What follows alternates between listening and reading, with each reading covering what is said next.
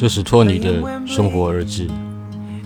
这是一档关于旅行、家居、阅读以及生活灵感的个人电台。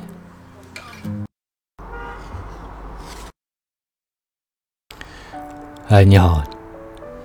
今天我要分享的是我最近阅读过的一本非常值得推荐的书。叫清醒的活，这是我所期待的生活吗？这是我真实的样子吗？我回想起小时候在乡村成长的经历，那时候我经常一整天都坐在院子里，蝉鸣与风声，偶尔天空中传来一阵轰鸣，那是万米之上一个叫飞机的物体划过，阳光像屋檐的影子由长变短。由短变长，最终消失于夜幕降临时。月亮从树梢上慢慢升起，而我常常有一种清晰的体验，可以很清楚地看到自己，看见自己在院子里发呆的样子。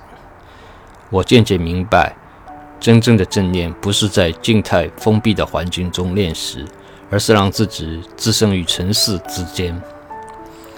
真正的答案不是在脑海之中，而是走入人海和生活，身处这个嘈杂的世界。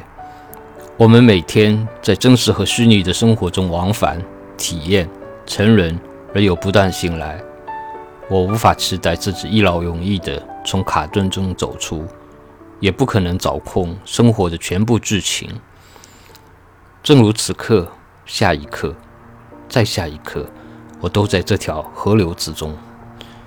即便如此，我们依然可以试着去找到一种属于自己的方式。无论是一本书、一个产品、一次散步，还是吃一顿饭、喝一杯水、做一次冥想，放松下来。从此刻开始，我们一起踏上这趟认识自我、回归内心的旅程。虽然我们自家踏上的旅程是一个内在的旅程，但它会影响你人生的方方面面。它对你唯一的要求就是以最自然、最直觉的方式，诚实的看着自己。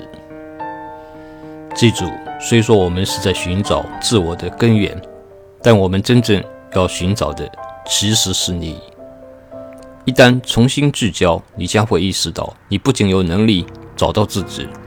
还有能力解放自己，你是否要这样做，完全取决于你。但是，当你读完这些章节之后，你将不再困惑，不再缺乏对命运的掌控力，也不会再责怪他人。